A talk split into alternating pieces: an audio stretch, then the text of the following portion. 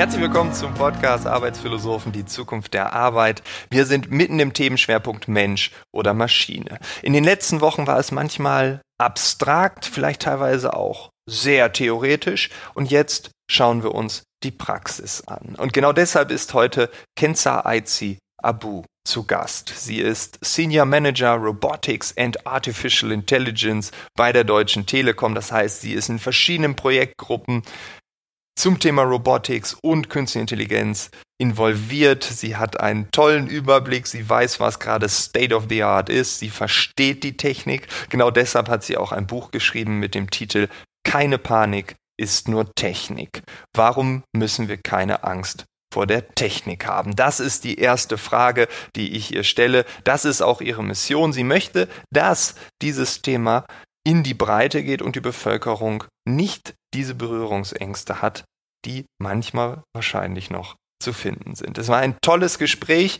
Ich wünsche dir jetzt einfach ganz viel Spaß. Ich möchte gar nicht so viel vorwegnehmen. Los geht's jetzt mit Kenza.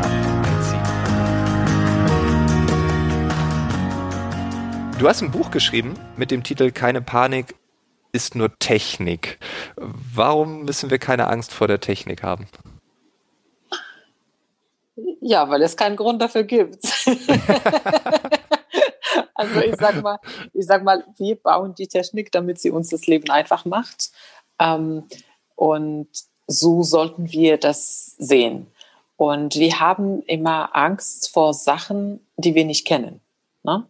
Hm. Also immer, wo, wo das Wissen nicht vorhanden ist, haben wir Angst. Und das trifft jetzt bei Technik, bei künstlicher Intelligenz genauso wie bei äh, ähm, Asylbewerbern oder, oder Immigranten oder Flüchtlingen. Das ist genau dasselbe. Ja. Ne? Wenn man diese Kultur nicht kennt, dann hat man davor Angst, oh, da kommen die Menschen und, und nehmen mir meinen Job weg. Und dasselbe hat man über die Roboter.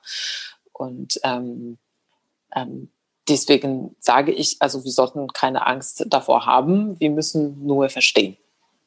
Wir müssen die Technik nur verstehen. Ja, also ist es dann so eine Art Unwissenheit und wenn man es schafft, dass die Menschen mehr darüber kennenlernen, mehr darüber erfahren, in Berührung kommen. Ja. Es gibt ja, wenn wir das Thema äh, äh, Geflüchtete nehmen, ja auch Statistiken, dass in den Gegenden, äh, wo es viele Geflüchtete gibt, äh, äh eine viel höhere Akzeptanz gibt, weil man ja in Kontakt kommt und das erlebt und Wissen ja, ja, genau. Ja auch, ne? Irgendwann ne? ist genau. der Nachbar ne, äh, ne, äh, äh, ja. geflüchtet ist und man sieht, dass sein Nachbar eigentlich doch nett ist und doch ausgebildet ist und zivilisiert ist und dann ändert sich das Image. Aber wenn man mit solchen Menschen noch nie zu tun hatte, äh, äh dann hat man Berührungsängste. Ne? Und das ist, glaube ich, so einfach ein menschliches Phänomen. Das hatte Marie Curie damals auch schon gesagt. Ne? Nothing in life is to be feared, it's only to be understood. Äh, also wir brauchen im Leben nicht zu fürchten, nur zu verstehen. Und äh, das trifft hier genauso zu. Ja. Okay, aber was ist denn das, wovor wir am meisten Angst haben? Also gibt es da etwas im, im Bereich KI, äh, Robotik, ähm, vielleicht auch Vorurteile oder auch falsche Glaubenssätze durch Unwissenheit. Also man hat irgendwo, man denkt, oh, die künstliche Intelligenz, das sind jetzt bald äh, dann, die sind klüger als wir oder die Roboter sind stärker als wir. Was nimmst du da wahr? Da, ähm, so, wenn du kurz mal die Augen zumachst und an KI denkst, was, was hast du für ein Bild im Kopf? Ja, ich habe immer den Terminator im Kopf gehabt. Ja, ja. ja bingo. Und ja. es ist, ich sag mal, bei 99 Prozent der Menschen so. Und das ist echt ein Problem. Viele sehen die KI als Terminator. Ne, von der Science Fiction, da hat Hollywood ja einiges dazu beigetragen, dass viele das damit verbinden. Da kommen die Roboter ähm, und irgendwann mal stellen die Roboter fest, okay, die Menschen machen nur Böses und die müssen wir umbringen. Ne? Und äh, gerade, gerade sagen wir mal, ne, so eine Umweltaufgabe, Roboter, wie kannst du die Umwelt retten? Und da sagt er, ja, okay, Mensch vernichten. Ja. Er hat dann auch ja recht, tatsächlich in diesem Falle. Ein anderer Grund zusätzlich äh, zu Hollywood und der Science Fiction ist die Medienberichterstattung ähm, über künstliche Intelligenz. Ähm, mhm. Wenn man ähm, sieht, wie es darüber berichtet wird, dann ist es meistens sehr dunkel. Ähm, es stehen meistens auch Roboter, also als Hardware da. Ähm, die Schlagzahlen ähm, gehen meistens um ähm, irgendwelche Fälle, die schlecht gelaufen sind, sei es jetzt Diskriminierung gegen Frauen, dunkelhäutige Menschen oder äh, irgendwelche Roboter, die dann äh, rassistische äh, Aussagen auf Twitter äh, los, los äh. Und das ist halt das, was die Menschen sehen, wenn es um KI geht. Und an sich, die meisten KI-Anwendungen, die wir heute haben, sind ja in der Software. Es, sind, es ist gar nicht Hardware. Also es sind nicht es sind irgendwie wenige Roboter, die sich bewegen und irgendwas Intelligentes machen. Ähm, aber Software ist schwer zu zeigen und deswegen werden ja immer diese, diese äh, ja, Roboter halt, halt genommen für die Berichterstattung. Auf jeden Fall mhm. das nicht gerade dazu, dass Menschen weniger Angst davor haben, sondern aus meiner Sicht eher mehr. Und deswegen sollten wir hier alle gemeinsam versuchen aufzuklären, ne? eher zu er erklären, wie KI funktioniert und weniger die Schlagzeilen zu suchen, äh, die nur zeigen, äh, wenn sie schief läuft. Ich bin da, bin da ganz bei dir. Also Software an sich versteht ja schon nicht jeder Mensch in unserer Gesellschaft. Und jetzt kommt da auch noch künstliche Intelligenz dazu. Das versteht sowieso niemand. Ähm, und da ist es ja logisch, dass wir dann die Bilder mit dem Roboter nehmen. Und äh, ich kann Hollywood auch verstehen, weil irgendein irgendwie ein Film über ähm, äh, Roboter, die die Landwirtschaft beackern und alles ist klug und so, damit wird man jetzt keinen Oscar gewinnen. Ne? Also einen positiven Film mit Robotern wird es nie geben. Das, also, da, da, das macht keinen Sinn. Da spielt man die Millionen nicht mit ein. Deshalb glaube ich auch, also die Verantwortung ist bei uns, dass wir auch diese andere Seite so ein bisschen zeigen. Und äh, genau deshalb bist du ja auch hier. Du bist ja Senior Manager Robotics und AI, also auf Englisch ausgesprochen, Roboter und künstliche Intelligenz. Ähm, wie sieht dann so dein Arbeitsalltag genau aus, damit wir vielleicht mal einen Blick bekommen, okay, was ist überhaupt dahinter, hinter diesen Themen? Ja, also das sieht man an meinem Arbeitsalltag jetzt nicht so viel, ehrlich gesagt. Ähm, ähm, ich glaube, mein Arbeitsalltag ist, was das angeht, sehr ähnlich wie, wie, wie das von vielen Menschen. Ähm, ich habe ähm, viele Videokonferenzen. Also ich sitze vor einem Rechner und telefoniere mit Menschen den, fast den ganzen Tag. äh, äh, oft äh, bin ich aber auch verreist und äh, ähm, ne, stehe auf, auf einer Bühne und äh, erzähle, ähm, was sie machen oder erkläre, was KI ist. Oder ich bin in einem Meeting und äh, spreche mit äh, Äh, Bereichsleiter, sagen wir mal, oder Abteilungsleiter bei uns und versuche, deren Geschäftsprobleme zu verstehen, um dafür eine Lösung zu, zu finden. Also mhm. es ist, mein Job hat mehr mit den Menschen zu tun als mit den Maschinen, ähm, weil ich aber auch an einer Stelle bin, wo ich zwischen Menschen ähm, und Maschinen übersetze, sagen wir mal. Na, also ich bin nicht diejenige, die das direkt programmiert. Deswegen ist äh, bei mir direkt weniger, weniger Software oder, oder äh, Hardware, äh, Roboter, die sich bewegen, was vielleicht viele sich vorstellen als spannend. Ähm, ist, es, ähm, ist es nicht. Ich finde meinen Job trotzdem wahnsinnig spannend, weil ich diese ähm, Komponente Menschen verstehen und die Probleme von den Menschen zu verstehen und dafür eine Lösung zu suchen. Ähm, und das finde ich natürlich sehr, sehr spannend für mich. Also ich mag Menschen, ich mag unter Menschen sein und wenn sie mir auch noch über äh, irgendwelche Geschäftsprobleme, die komplex sind, erzählen und ich diese Komplexität zerbrechen kann und daraus kleine Teile machen kann, die lösbar sind, das ist für mich äh, schon ein, ein, ein Erfolg und das ist das, was mich reizt an meinem Job. Und wenn diese Problemlösung mit KI machbar ist, dann schlage ich also sagen wir mit KI, es sind einfach äh, so ein, Kasten an Methoden. Na, also ist, mhm. man muss sich das wie, wie ein Werkzeugskasten vorstellen und äh, da drin sind äh, statt äh, ein Hammer und, und eine Schere, da sind unterschiedliche KI-Methoden, die man nutzt. Und äh, wenn, wenn ich eine Methode in diesem Werkzeugskasten finde, die das Problem lösen kann, umso besser. Wenn nicht, sage ich es ja auch. Ich sage, KI wird euch hier nicht helfen. Schaut, dass ihr euren Prozess optimiert oder dass ihr diesen Vorgang irgendwie erst einmal äh, dokumentiert, verändert, verschlankert, äh, eliminiert. Ne? Ähm, also ich versuche immer das Problem zu lösen und nicht die KI um jeden Preis äh, zu, zu verkaufen, zwischen Klammern. Mhm. Das heißt aber, es geht im Kern immer um die Optimierung. Also dass das interne Prozesswesen, nennen wir es ja. jetzt mal so, ich weiß gar nicht, ob das ein offizielles Wort ist, ähm, dass das immer besser wird. Kann man das so sagen? Ähm, Im größten Teil ja, ähm, mhm. aber nicht nur. Ne?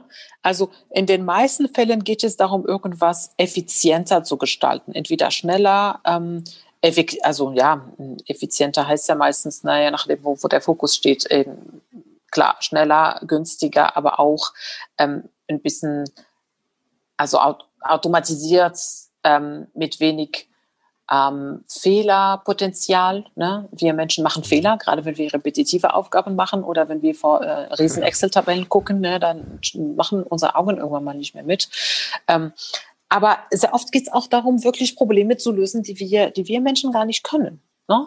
Also es ist nicht immer so, dass die KI nur das macht, was wir schon können, nur besser und schneller, sondern oft brauchen wir sie auch, um Probleme zu lösen, die wir nicht wirklich ähm, äh, einfach lösen können. Also ein, ein, Beispiel, damit es konkret wird. Äh, wir haben ähm, eine wir haben mehrere Netzinfrastrukturen, sagen wir mal, für das, für das Festnetz. Ne? Also es sind Kabel unter der Erde, sagen wir mal, mit, äh, es ist eine komplette Netzinfrastruktur und ähm, diese modernisieren wir ja jede paar Jahre. Ne? Also wir arbeiten ständig dran, dass das Netz stabiler ist äh, und dass es auch mit mehr Glasfaser, also mehr Breitband, dass es mehr Leuten erreicht natürlich. Und wenn wir eine neue Netzarchitektur uns überlegen, die besser ist für die Kunden, müssen wir ja die alten Einschlüsse, Anschlüsse migrieren von dem alten Netz auf das neue Netz.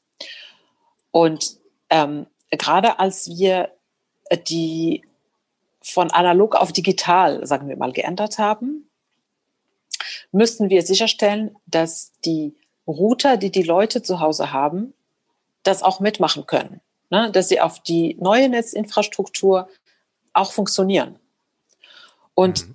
jeder Mensch kauf, kann sich selbst einen Router kaufen. Ne? Das ist nicht immer von der Telekom zur Verfügung gestellt. Ne? Man kann, man, ja, man kann sich einen Telekom-Router leasen oder kaufen, aber man kann auch irgendeinen Router kaufen. Und das heißt, bei all diesen Fällen, wo die Kunden sich selbst entscheiden, einen Router zu besorgen, können wir nicht wissen, welche Router sie zu Hause haben. Und dann, daher können wir nicht wissen, ob wir sie migrieren können. So, und dann stell dir jetzt vor, du kriegst einen Anruf vom Telekom-Mitarbeiter und er sagt, welchen Router haben sie zu Hause? Vielleicht, du könntest noch beantworten, meine Mutter nicht mehr. Ne? Ja. Und äh, das ist der erste Punkt, dass viele Leute es gar nicht wissen. Was ist der Router überhaupt? Wo steht der Router? Und dann ähm, auch noch, welches Modell, welche Firmware hat er, ähm, etc. etc. Und das sind aber technische Daten, die wir brauchen, um das herauszufinden. Und ähm, da kannst du dir halt vorstellen, wenn du Millionen von Kunden hast und, und du weißt von 10 Millionen Kunden nicht, welche Router sie zu Hause haben, du kannst nicht einen Techniker zu jedem zu denen nach Hause schicken, um Nein. das herauszufinden. Also musst du, musst du dir... Das dauert vier Jahre. Ja, mindestens. ähm, du musst dir ähm, überlegen, wie du es löst. Und dafür haben wir ein, ein neuronales Netz gebaut, was von den Routerverhalten im Netz ähm, so Familien gebaut hat von Routern und da sagt, okay, die sind eher ähnlich und äh, von einigen wussten wir, okay, sie können diesen, diese äh, Umschaltung äh, umgehen und von anderen nicht und so konnten wir diese Fälle reduzieren, wo wir keine Ahnung hatten, auf ah. eine, eine kleine Menge, bei der die Techniker tatsächlich anrufen mussten oder hinfahren mussten. Ne? Und das ist halt ein Beispiel, wo ich sage, dass dafür hätten wir die Lösung nicht als Mensch gehabt außer ja. hinzufahren, was mit einem Riesenaufwand verbunden ist. Ne? Also es geht nicht nur darum, immer so Trends, Muster zu erkennen und Trends zu identifizieren von Sachen, die wir schon kennen oder unser Job halt schneller zu machen, sondern oft auch um Probleme zu lösen, die wir, für, für die wir bisher keine äh, Lösung hatten die aber ja als Problem ganz offensichtlich dann sind, wenn ihr umstellen wollt, die aber ja für alle Kunden überhaupt nicht offensichtlich sind. Nee, natürlich Und, nicht, genau. Ähm, ja, ja, ja, ja, ja, ja also ich finde dieses Beispiel genial, weil es ja jeden irgendwann mal betroffen hat, also für alle, die ein bisschen älter sind. Ähm, und es geschieht im Hintergrund. Man hat keine Ahnung, was für ein Aufwand da theoretisch ja, anfallen könnte. und dass man dann solche Lösungen dafür entwickelt. Ne? Also äh, ja, Chapeau, geiles Beispiel. Ja. ähm, das äh, finde ich wirklich, wirklich klasse, weil es ähm, einfach auch zeigt, weil du eben sagtest, keine Panik ist nur Technik, wie wenig wir darüber wissen und äh, welche Anwend äh, Anwendungsfälle es da auch wirklich gibt. Ähm, ja. Also es gibt ja auch ein anderes Beispiel, nicht das wir entwickelt haben, ne, was äh, äh die ähm, Mailbox. Wir haben ja alle alle E-Mails. Ne? Und wenn man so eine Gmail äh, äh, hat, dann ist das von Google. Und ähm, aber GameX, wie auch immer, ist ja egal, welche, welche Postfachanbieter äh, ist. Die treiben wahnsinnig viel Aufwand darin, unsere Spams, so Spams zu erkennen und sie aus unserem Postfach zu entfernen, dass wir, äh, dass wir sie nicht sehen. Und das ist auch für die meisten Kunden ja gar nicht bewusst. Ne? Man öffnet seine E-Mails und es sind keine Spams drin oder nur noch sehr wenige, ne? welche die versprechen, ja, okay, ja. klick mal auf diesen Link, dann verdienst du äh, 100.000 Euro, äh, solche Sachen. ähm, und das ist wahnsinnig, wahnsinnig viel Aufwand, weil auch die Spam-Hersteller sind ja kluger geworden. Ne? Es steht jetzt nicht mehr mhm. im, in der Betreffzeile Lotteriegewinn oder im Körpertext. Ne? Also die, die Botschaften sind immer versteckt, dass die automatisierte Spam-Filtersuche sie nicht findet. Ne? Und das ist auch ein Aufwand, ähm, der für, die, für den Endkunden überhaupt nicht sichtbar ist. Und wir gehen einfach alle davon aus, es muss so sein. Das ist die Mindestanforderung, dass ich keinen Spams in meinem Postfach habe. Äh, aber für, für, äh, für GMX ist es ein Wahnsinnsaufwand, was auch mit viel, mit viel äh, Geld verbunden ist. Ja, auf jeden Fall. Ich kenne sogar Leute, ich würde mich sogar vor zwei, drei Jahren in diese gleiche Kategorie einsortieren. Mittlerweile nicht mehr. Aber äh, es gibt diese Menschen, ähm, die dann eine E-Mail bekommen und die landet aus Versehen im Spam. Und dann regt man sich auf, dass die im Spam gelandet ist. Also ja, ähm, ja. diese Funktion, die einem irgendwie drei Jahre den Rücken freigehalten hat, überhaupt, dieses, dass man Mail noch nutzt, ne, überhaupt das ermöglicht hat, dass man überhaupt noch E-Mails schreiben möchte. Ähm, und dann gibt es diese eine negative Erfahrung und dann, ah, dieser blöde Spam-Ordner, da ist das gelandet und so. Und dann wird das ja auch irgendwie negativ assoziiert. Also es ist mir schon mehrfach aufgefallen, dass Leute sich aufgeregt haben, dass das dann falsch einsortiert einsortiert wurde, äh, man aber nie gewertschätzt, äh, gewertschätzt hat, dass überhaupt einsortiert wird. Ne? Also das ist einfach, das läuft im Hintergrund ja. auch ab. Das äh, ermöglicht uns überhaupt, dass wir weiterhin äh, Mails nutzen. Also ich bin mir sicher, wenn ich hier jeden Tag 150 Spam-Mails im Ordner hätte, dann würde ich die E-Mail nicht mehr ja. nutzen. Mhm. Nee, nee, da hätte ja, ich keinen Bock ja, mehr. Ne? Ja. Aber so, so, sind wir halt Menschen. Ja. Ne? Wir sind Gewohnheitstiere und wenn etwas gut funktioniert, dann nehmen wir es für ähm, für Minde, äh, we take it for granted. Ich weiß nicht, wie man das auf Deutsch heißt. Es muss halt ja, so genau. laufen. Ne? Von, also, ja, genau. Wir sehen das als normal genau. an und es wird überhaupt nicht mehr wahrgenommen. Mhm. Ne? Aus den Augen, aus dem Sinn. Es ist ja da, es läuft. genau. Ja, aber aus deiner, aus deiner Sicht, du bist ja positiv, du bist angstfrei, weil du das verstehst. Du bist täglich, zumindest gedanklich mit KI in Kontakt. Jetzt nicht codend mhm. am Werk, aber ne, äh, äh, gedanklich. Ähm, was sind so für dich dann die spannendsten Felder? Das äh, muss jetzt gar nicht so ein Future-Kram sein, aber was sind so Dinge, die bei dir resonieren, wo du sagst, oh, das ist der Wahnsinn, wenn das mal kommt, so die interessantesten Anwendungsfälle? Also es kann innerhalb der Telekommunikationsbranche sein, aber auch darüber hinaus. Mhm. Wo sagst du, oh, das, wenn das jetzt nächstes Jahr oder, oder das könnte doch schon in zwei Jahren da sein oder das ist vielleicht sogar schon da. Ja. Was, was gibt's da für dich? Also ich glaube, mir geht es nicht anders als den meisten Menschen. Ähm, ich möchte, dass mein Leben bequemer wird. Ähm, mhm. Und ich glaube, alles, was für uns Bequemlichkeit bedeutet, sind wir offen dafür. Und also es sind echt Kleinigkeiten. Ne? Ich habe jetzt kleine Kinder und ich musste meinen Sohn vor ein paar Wochen äh, zur Schule anmelden und das war alles in Papierform. Und da dachte ich auch, es kann doch nicht wahr sein, ähm, ne? dass man zur Schule gehen muss. Also die Amtsgänge, die wir haben, sind immer noch so analog.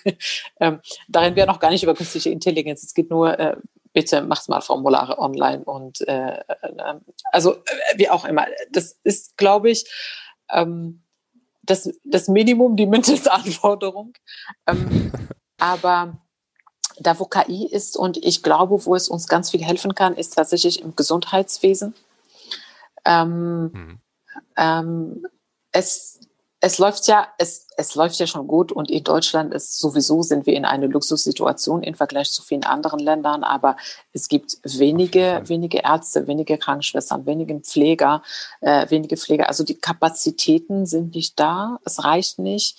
Äh, man braucht lange, um einen Termin beim Arzt zu kriegen und wenn man da ist, hat man höchstens fünf Minuten mit dem Arzt zusammen. Ne?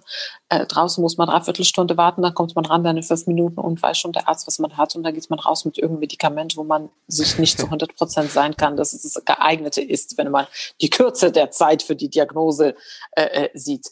Und da glaube ich, dass es ganz viel Potenzial gibt, was wir auch nutzen sollten.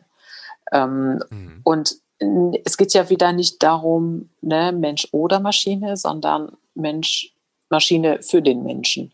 Ähm, ein Arzt möchte auch gerne, ich meine, die meisten Ärzte, wenn man sich darüber unterhält, warum haben sie diesen Beruf gewählt? Sie sagen ja, weil sie Menschen helfen möchten, weil sie Menschen retten möchten, Leben retten möchten. Sie wollen uns, also sie, sie wollen uns helfen und letztendlich, wenn sie, wenn sie arbeiten, sind sie so durchgetaktet, dass sie gar keine Zeit mehr für die Menschen haben. Die kommen schnell rein, machen schnell ihre Diagnose und müssen ihre, ihre Berichte ausfüllen. Ne? Es muss alles ins Tool rein, in die Patientenakte. Äh, dann gibt es viel Verwaltung, was sie machen müssen. Letztendlich die Zeit für den Menschen, die bleibt, ist sehr gering. Und ich glaube, es, es würde uns allen gut gehen, wenn ein Arzt mehr Zeit für jeden Patient hätte, wenn im Hintergrund eine KI, sagen wir mal, mithört, die Symptome, die der Patient erzählt, mit einer riesen Datenbank vergleichst ähm, und dem Arzt auch nochmal vorschlägt, was das Problem sein könnte. Natürlich, jeder Arzt hat ja auch seinen, mhm. seinen Erfahrungsschatz, gar keine Frage. Aber das ist nicht vergleichbar mit dem, was ein neuronales Netz lernen kann. Ne? Ähm, also eine Datenbank von Millionen von, von Patienten kann es in, in wenigen Sekunden, sagen wir mal, durchsuchen. Und das kann kein Arzt. Und deswegen also als Hilfe. Ne? Mithören, mitschneiden, Vorschläge machen. Das könnte das oder das oder das sein. Dass die Medikamenten auch individualisiert sind. Ähm, äh, ich weiß nicht, ob du das Buch ne, Invisible Women von der äh, Criado gelesen hast, hat, hast genau, wo, ähm, wo es ganz klar wird, dass äh, Frauen in vielen Lebensbereichen bisher keine Rolle gespielt haben. Und was mich am meisten erschreckt hat, war im Gesundheitswesen, wie die ganzen Tests für die Therapien, für die Medikamente nicht wirklich mit viel Frauen gemacht wurden. Das wurde alles auf den männlichen Körper gemacht. Und dann sage ich mir, seitdem ich das gelesen habe, will ich jetzt keine Medikamente mehr einnehmen, weil ich sage, scheiße, die sind gar nicht für mich gemacht.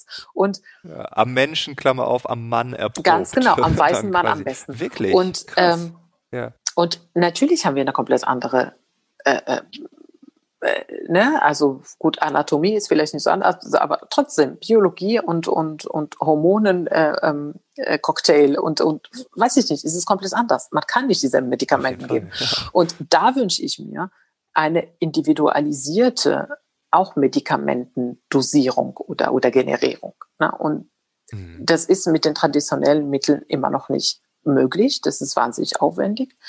Aber ich glaube, wenn wir das alles automatisieren und eine KI das zusammenstellen können, dann läuft es besser. Und es gibt ja schon, es gibt ja schon äh, Studien, die das, die das belegen. Teilweise wird schon, also bei, na, bei der Brustkrebsdiagnose äh, äh, wird die KI schon eingesetzt inzwischen, ne, weil man das zehn Jahre lang mhm. verprobt hat. Äh, ich glaube auch in der in der äh, Universitätsklinikum Saarbrücken wurde, wenn wenn ich richtig weiß, also ne, nicht, nicht hier als, als Superfakt nehmen, aber ich kann mich daran erinnern, dass das die erste äh, KI, äh, was man angewendet hat tatsächlich, um Brustkrebs zu diagnostizieren. Und es ist heute immer noch so, dass die Maschine Vorschlag macht und der Arzt kann ja immer noch sagen, stimmt oder ne? Also der Arzt hat die letzte genau, Entscheidung, ja. aber die Maschine kann ja dabei helfen. Und bei, bei den Medikamenten, das ist, glaube ich, mit, äh, mit dem ähm, äh, HIV äh, dass es inzwischen auch genutzt wird, um die Zusammensetzung der Medikamente ein bisschen individualisierter ähm, äh, zu machen. Ne, dass es pro Patient wirklich die Dosierung vorgeschlagen wird und nicht einfach das Standardprodukt, was der äh, äh, äh, Pharmaceuticals, was der, der Dingshersteller ähm, vorschlägt für alle Menschen. Ja, ja, aber das ist ja der, genau der Punkt. Ne? Also wir versuchen ja ähm, schon seit Jahrzehnten, also es ist ja in allen Lebensbereichen, auf der Arbeit, überall so, dass wir immer so Normwerte haben oder ne, alle müssen 40 Stunden arbeiten. Mhm. Ähm, wenn du dieses Medikament nimmst, morgens, mittags, abends, immer vorm Essen, das setzt ja auch voraus, dass jeder dreimal am Tag genau, isst. Ne? Ja. Also, ja. also das ist alles immer genormt und das ist die Standardempfehlung und dass es Menschen gibt, die bestimmte Sachen halt nicht vertragen oder mehr brauchen, äh, einfach weil sie ein anderes Körpergewicht haben oder ja. äh, einen, einen sensibleren Körper haben oder vielleicht mal vor 20 Jahren eine Bauch-OP hatten und das vielleicht deshalb nicht vertragen oder, oder, oder, oder andere Medikamente nehmen. Das heißt, ähm, ja, wir kommen mit der KI dann endlich in diesem Bereich, wo Vielfalt, das ist ja auch ein wichtiges Thema, dann auch dort mal endlich ausprobiert wird. Ne? Ja, ja. Weil das ist ja. Ich meine, dass wir standardisieren, das, das, ist ja, ja. Ähm, bisher war das auch äh, nachvollziehbar, warum wir es tun. Ne? Unsere Welt ist Auf wahnsinnig komplex und die Vielfalt an Menschen, ne, wenn wir nochmal beim Wort sind, ist sehr, sehr hoch. Ähm, das heißt, auf, auf traditionellen Methoden, ne, dass sich jetzt mehrere Menschen hinsetzen und für jeden Patient was anderes erarbeiten, das ist zwar möglich, aber äh, im Sinne von, es ist machbar. Ähm, aber es ist, wenn man an die Ressourcen denkt, es ist nicht mehr machbar. Ressourcen, Mensch und Zeit. Ne? Das würde halt sehr lange, ja. sehr lange brauchen. Das geht nicht. Und deswegen ne, musste man die Komplexität äh, reduzieren und deswegen standardisiert man. Deswegen, es war bisher so, ähm, das ist richtig und wir sollen es jetzt nicht als Armutszeugnis sehen, sondern wir sollen ne, nach, in die Zukunft schauen und sagen, okay, äh, wir können es aber jetzt verbessern mit der KI. Das, was wir mit, mit analogen Methoden nicht schaffen äh, äh, konnten bisher, äh, können wir jetzt. Ja. Ja, weil das ist ja auch der Punkt. Ich meine, wenn wir das schon vorher machen konnten, aber das hätte ja bedeutet, irgendwie, keine Ahnung, äh, zwei Drittel der Gesellschaft arbeiten im Gesundheitswesen. das wäre ja auch Quatsch, ne? Also deshalb, äh, Ressourcen sind endlich ja. und ich glaube auch, dass wir durch die KI ähm, diese Endlichkeit neu definieren. Ich würde gar nicht sagen nach außen schieben oder weiter äh, oder mehr in die Unendlichkeit äh, schieben, aber dass wir diese Endlichkeit neu definieren und das wäre doch was ganz Tolles. Äh, und äh, beim Thema Vielfalt, da sind wir auch bei einem ganz wichtigen Thema, was wir ganz zum Schluss natürlich auch noch besprechen müssen. Ähm, du bist ja als Frau in dieser Branche unterwegs, Frauen in der KI, Frauen allgemein in der IT oder im Tech-Bereich, ist ja jetzt auch keine Selbstverständlichkeit. Ähm, wie lebt es sich als Frau in diesem, äh, in dieser Branche? Ähm, bist du manchmal, fühlst du dich manchmal wie in diesem Buch vielleicht invisible oder sagst du, das ist auch ein großer Vorteil, dass ich als Frau in dieser Welt auch vielleicht ganz andere Dinge ähm, vielleicht ansprechen darf oder auch auf ganz andere Ideen komme als äh, äh, die meisten Männer hier? Ja, also ähm, ähm, das ist definitiv so. Ne? Jeder bringt eine eigene Perspektive mit und äh, jeder, jede, jeder sollte sie auch einbringen. Und ähm, mhm. deswegen schätze ich das generell als, als Vorteil. Ähm, ähm, es ist, ja, warum, warum das jetzt so, es hat, es hat natürlich mehrere Gründe, aber ich, ich sage nur kurz, da wo ich aufgewachsen bin, es war egal, ob man Frau oder Mann ist, man studiert Mathematik und man wird Ingenieur. Also in Marokko wird das echt nicht unterschieden. Nicht so, wie es, äh, wie okay. es hier gemacht mhm. wird. Ähm, das, das finde ich schon an sich krass. Aber egal, ne, Status quo, es ist halt so und ähm, ähm, das, das soll sich aber ändern, weil diese Perspektivenvielfalt brauchen wir definitiv. Und ähm, vielleicht habe ich mich auch nie unwohl gefühlt, äh, weil ich auch zwei ältere Brüder habe und äh, damit sowieso von klein an ähm, gewöhnt war, unter Männer zu sein. Ähm, und deswegen war das für mich eher weniger, weniger ein Thema. Also gerade wenn es darum geht, ne, mit Menschen zusammenzuarbeiten und, und Sachen zu entwickeln.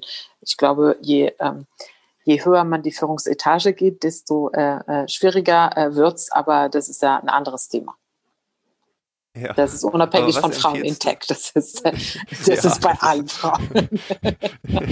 Auch da, wo viele Frauen gibt es übrigens. Die Luft wird genau, nach oben, oben wird sie immer, immer dünner.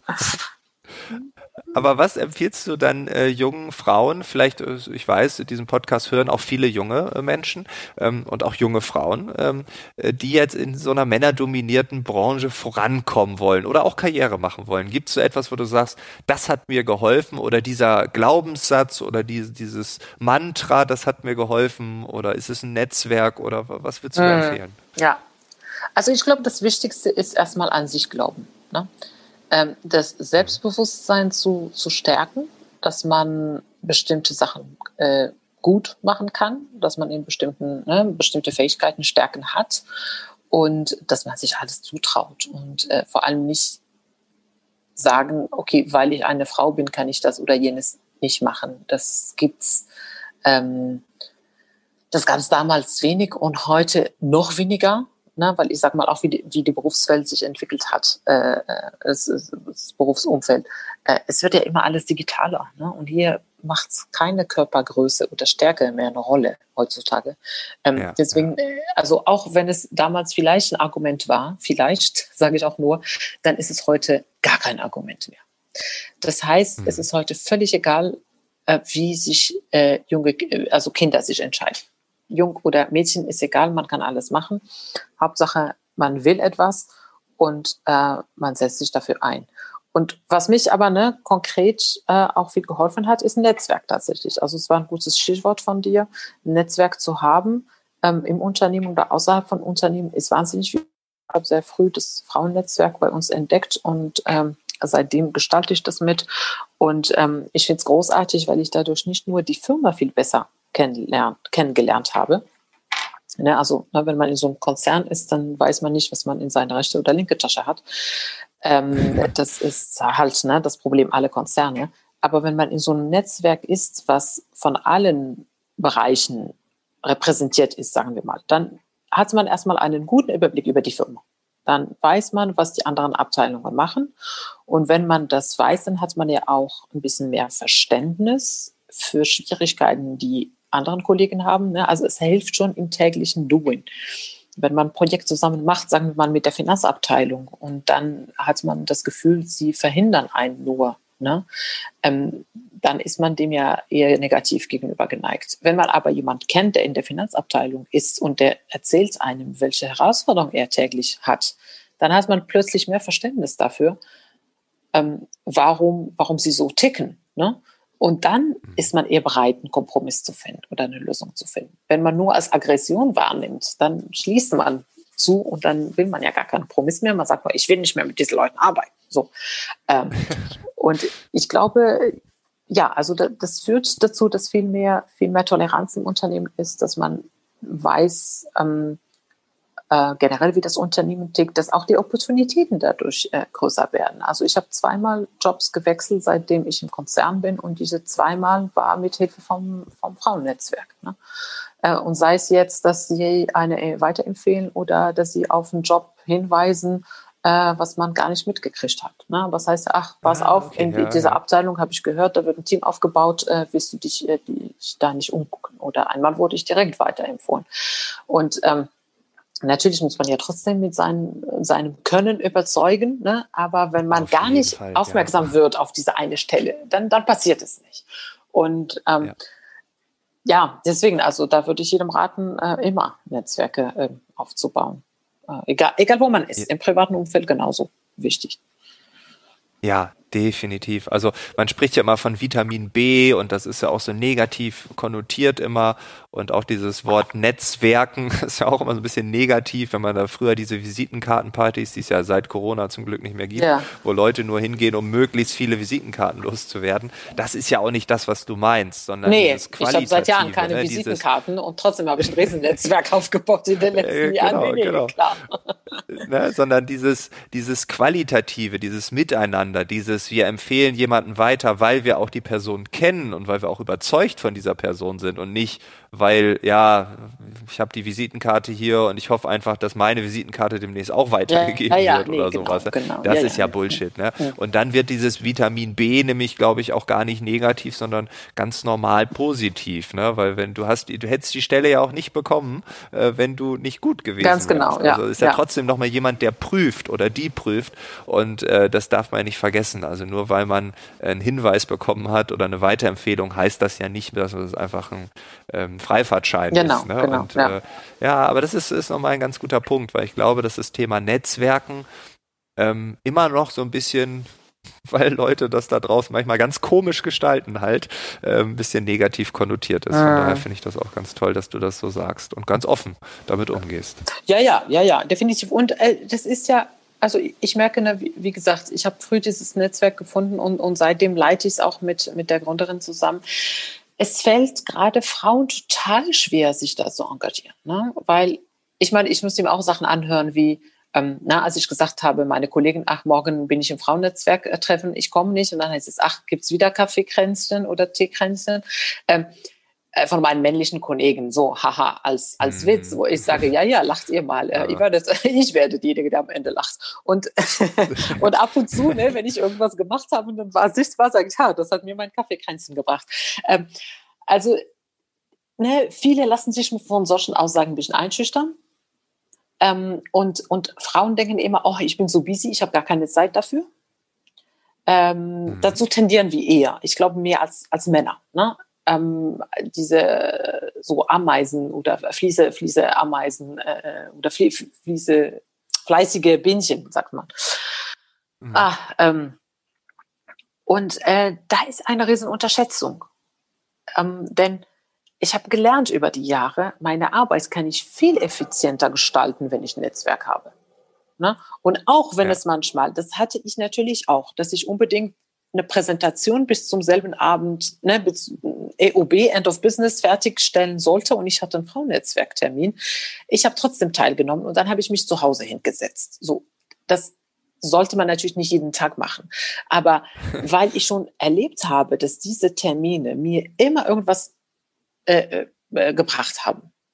Und vielleicht, wenn es heute nicht genau für diese eine Präsentation direkt war, aber morgen wird es mir bei der nächsten Präsentation helfen. Ne? Und deswegen investiere ich da die Zeit. Und äh, das müssen viele erst für sich ähm, erleben und, und, lernen. Ne? Es ist leider immer noch so, dass, dass viele die, die Arbeit, ne, äh, die Fleißarbeit äh, priorisieren und sagen, nee, nee, jetzt habe ich viel auf dem Tisch, ich habe gar keine Zeit für Kaffeekränzchen. Ja, glaube ich auch. Also operativ sticht immer. Das, äh, da tendieren, glaube ich, sehr viele Menschen zu, egal ob Mann oder Frau. Aber wenn du sagst, ja, dass es bei euch besonders äh, aufzutreffen ist, dann glaube ich dir natürlich. Aber äh, ich sehe es bei mir auch. Ne? Man denkt, ah, da muss ich doch, das ist eine tolle Geschichte, da lerne ich viel und dann, ah, ich muss das aber auch fertig machen und dann, ach, das kann ich auch morgen noch lernen.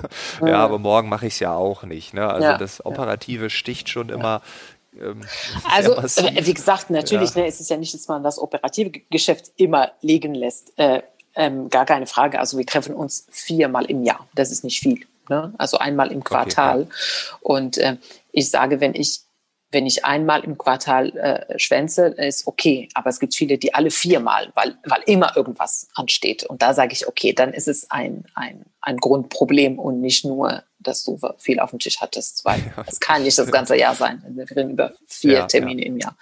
Ähm, darum, ja. Ja, cool.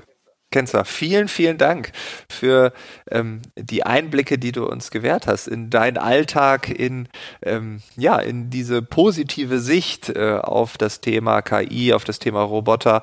Ähm, ich glaube, wir haben jetzt nochmal ganz andere Zusammenhänge mitbekommen und äh, ich hoffe, ich bin der festen Überzeugung, dass jetzt äh, jeder Hörer, jede Hörerin nach diesem Gespräch sagt, Mensch, da bin ich doch jetzt nochmal einen Tick offener. Vielen, vielen Dank. Gerne. Das hoffe ich auch. Das war das Gespräch mit Kenza Aizi Abu. Ich hoffe, es hat dir gefallen. Ich hoffe, du hast ein paar Dinge mitnehmen können, ein paar Impulse aufsaugen können und du hast weniger Angst vor der Technik, vor den Robotern, vor der künstlichen Intelligenz. Keine Panik ist nur Technik. Das ist der Titel Ihres Buches. Das ist aber auch irgendwie das Motto dieses Podcasts. Zumindest von diesem Schwerpunkt. Ich wünsche dir eine tolle Woche. Ich hoffe, wir hören uns am nächsten Mittwoch wieder. Bis dahin. Nur das Beste.